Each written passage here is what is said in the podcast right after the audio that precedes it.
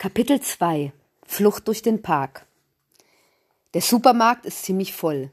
Viele Frauen und Männer mit vollen Einkaufswagen stehen in einer Schlange. Keiner beachtet ihn. Düster starrt er vor sich hin. Hast du nur die beiden Sachen? fragt ein junger Mann. Dann kannst du ruhig vorgehen. Wortlos stellt sich Sebastian vor den Mann und legt seine Sachen auf das Band. Er hätte sich gern bedankt, aber er starrt weiter wütend vor sich hin. Und natürlich hört er die Erwachsenen murmeln. Er wäre so unhöflich, aber das ist ihm sowas von egal. Er verstaut alles im Rucksack und geht zum Park.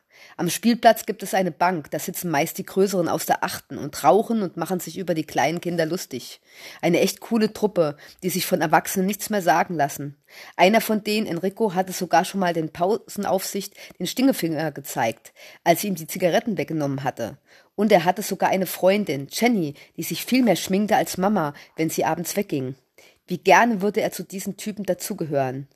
Als er sich mit Paul auf dem Schulhof geprügelt hatte und ihm dann mit einem richtigen festen Faustschlag auf die Nase gehauen hatte, stand Enrico da und schaute zu. Nachdem dann Paul heulend auf dem Boden gesessen hatte, reckte er sogar den Daumen nach oben und sagte Cool, Kleiner. Für Sebastian war das wie eine Auszeichnung. Aber der Park ist voller Kinder mit ihren Eltern. Viele haben Decken ausgebreitet mit Kuchen, Süßigkeiten und Trinkpäckchen. Alle feiern den Anfang der Sommerferien. Lachen und essen Eis. Sebastian wird immer wütender und ein dicker Kloß steckt in seinem Hals. Als er denkt, es könnte nicht mehr schlimmer kommen, sieht er die dicke Martha, die ihn im gleichen Moment sieht. Sie starren sich kurz an und dann bemerkt Sebastian, wie sie mit dem Finger auf ihn zeigt und ein großer Mann sich eilig auf ihn zubewegt. Marthas Vater. Der will ihn zur Rede stellen, schon wieder. Aber Martha war doch eine fette Kuh. Dann sollte er sie nicht so viel mit Schokolade füttern, wenn er nicht wollte, dass seine Tochter gehänselt wird. Das würde Sebastian, Marthas Vater, am liebsten zurufen, aber das traut er sich dann doch nicht. Er haut lieber ab. Der Rucksack hüpft auf und ab, als Sebastian wegläuft.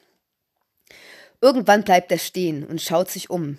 Hier in dieser Gegend des Parks war er noch nie, aber er hat so eine ungefähre Ahnung, deswegen spaziert er erstmal weiter.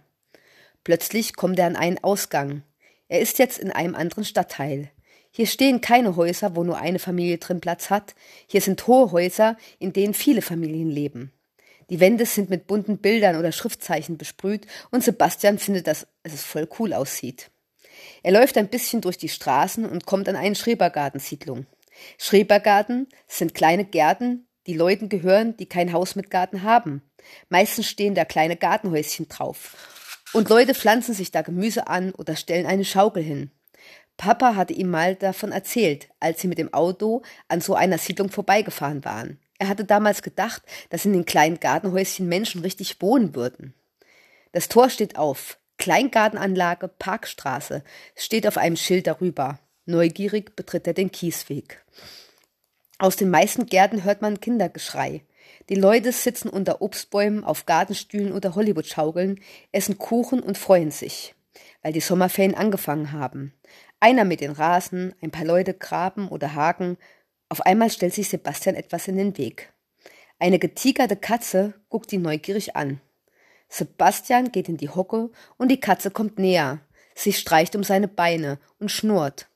Na, Mieze, lockt er, du würdest bestimmt gerne mit mir mitkommen. Ich habe auch einen Garten. Er versucht, die Katze zu greifen, aber die entwischt ihm und geht davon. Sebastian schlendert hinterher. Er wollte schon immer ein Haustier, und diese Katze ist ihm ja praktisch zugelaufen. Er würde sie verstecken, bis Mama und Papa weg waren. Dann hätte er wenigstens ein bisschen Spaß und könnte mit der Katze spielen, wenn alle weg waren. Sebastian folgt der Katze ganz vorsichtig. Er will sie nicht erschrecken. Aber wenn er sie erstmal hätte, dann würde er sie in den Rucksack stecken. Bis nach Hause würde das die Katze wohl aushalten.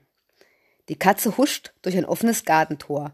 Ohne lange zu überlegen, geht ihr Sebastian schnell hinterher. Er hat die Katze aus den Augen verloren, aber sie müsste ja hier irgendwo sein. Er blickt sich um. Der Garten ist nicht so ordentlich wie die anderen. Die Hecke, die den Garten umschließt, ist nicht ganz so sorgfältig gestutzt. Unkraut steht in den Beeten und der Rasen ist ganz schön hoch. Aber Sebastian erkennt Bohnenranken und Tomaten in einem Gemüsebeet und etwas, das aussieht wie Schnittlauch und Petersilie. Alles andere erkennt er nicht, aber schöne Obstbäume stehen da im Garten. Früchte liegen zwischen den Grashalmen, ein paar faule Pfirsiche, Pflaumen und Äpfel sind heruntergefallen und Wespen umschwirren das Obst. Zwischen zwei Bäume ist eine Hängematte gespannt.